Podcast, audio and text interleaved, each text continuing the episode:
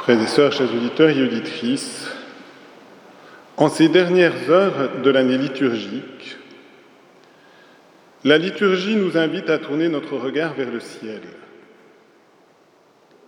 c'est-à-dire vers le mystère de la Sainte Trinité. En découvrant la beauté de ce mystère, sa puissance, sa grandeur, et ainsi en suscitant dans notre cœur une confiance sans borne en Dieu qui agit dans son œuvre de création. En effet, nous avons écouté la dernière page de la Bible tirée du livre de l'Apocalypse et qui se termine par une vision grandiose. L'ange me montra l'eau de la vie, un fleuve resplendissant comme du cristal qui jaillit du trône de Dieu et de l'agneau. Nous avons les trois personnes divines. Avec l'eau de la vie, le fleuve resplendissant comme du cristal, c'est l'Esprit Saint, et il jaillit du trône de Dieu, c'est le Père, et de l'agneau, c'est le Fils.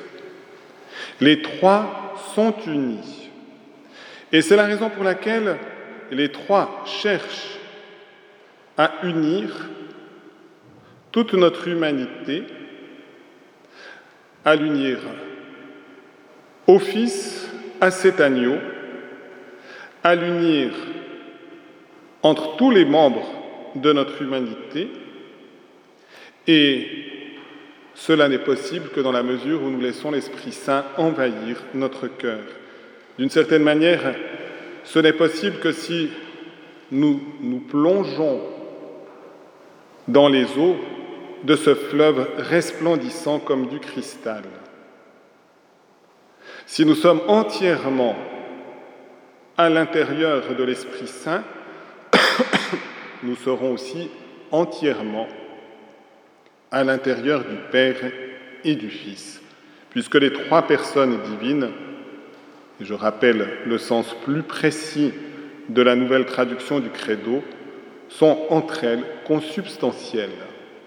Elles ont en commun le même être, et dans la mesure où nous sommes en communion avec une personne divine, nous sommes en communion avec toutes les trois personnes divines. Et nous voyons que pour réaliser cela, eh bien, le Seigneur se sert aussi de signes visibles. On nous parle de l'arbre de vie qui donne des fruits douze fois. Chaque mois, il produit son fruit et les feuilles de cet arbre sont un remède pour les nations.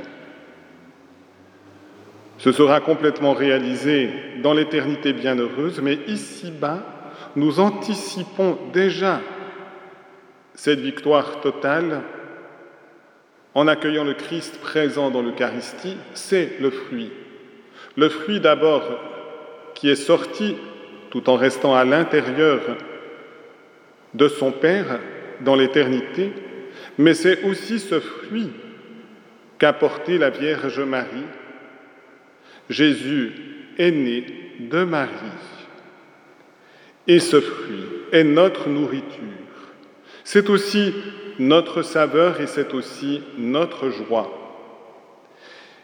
Et il agit également par les sacrements qui sont des remèdes, spécialement le fondement qu'est le baptême et le sacrement de la réconciliation. Nous avons toujours à notre disposition ces signes visibles communiquant la grâce divine et faisant de nous aussi des hommes, des femmes remplis de grâce, si nous nous confions à cette action sanctificatrice et purificatrice. Et puis ensuite, le Seigneur nous invite à la contemplation. Le trône de Dieu et de l'agneau sera dans la ville, et les serviteurs de Dieu lui, rendront un culte. Ils verront sa face et son nom sera sur leur front. Splendeur, la nuit aura disparu, ils n'auront plus besoin de la lumière d'une lampe, pas de problème de manque d'électricité au paradis, ni de la lumière du soleil, parce que le Seigneur Dieu les illuminera et ils régneront pour les siècles des siècles. Oui, l'énergie de la Sainte Trinité ne manque jamais. Elle nous est toujours offerte pour que notre cœur soit entièrement vivant et vivant de la vie même de Dieu. Le passage se termine ainsi. C'est une invitation. Ces paroles sont dignes de foi et vraies. Accueillons-les, demeurons dans cette attente de la venue du mystère de Dieu.